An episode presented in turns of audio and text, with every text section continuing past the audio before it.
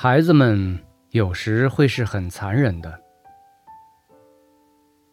请你深深记住，孤独症孩子想要把自己融入社交世界中，需要付出极大努力。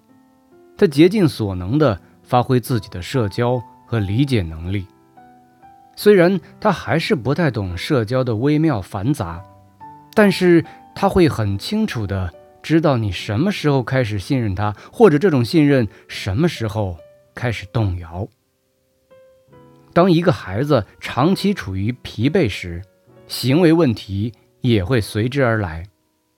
孩子们有时会是很残忍的，而孤独症的孩子不会进行语言上的辩解。愤怒开始，焦虑、抑郁，长期的痛苦。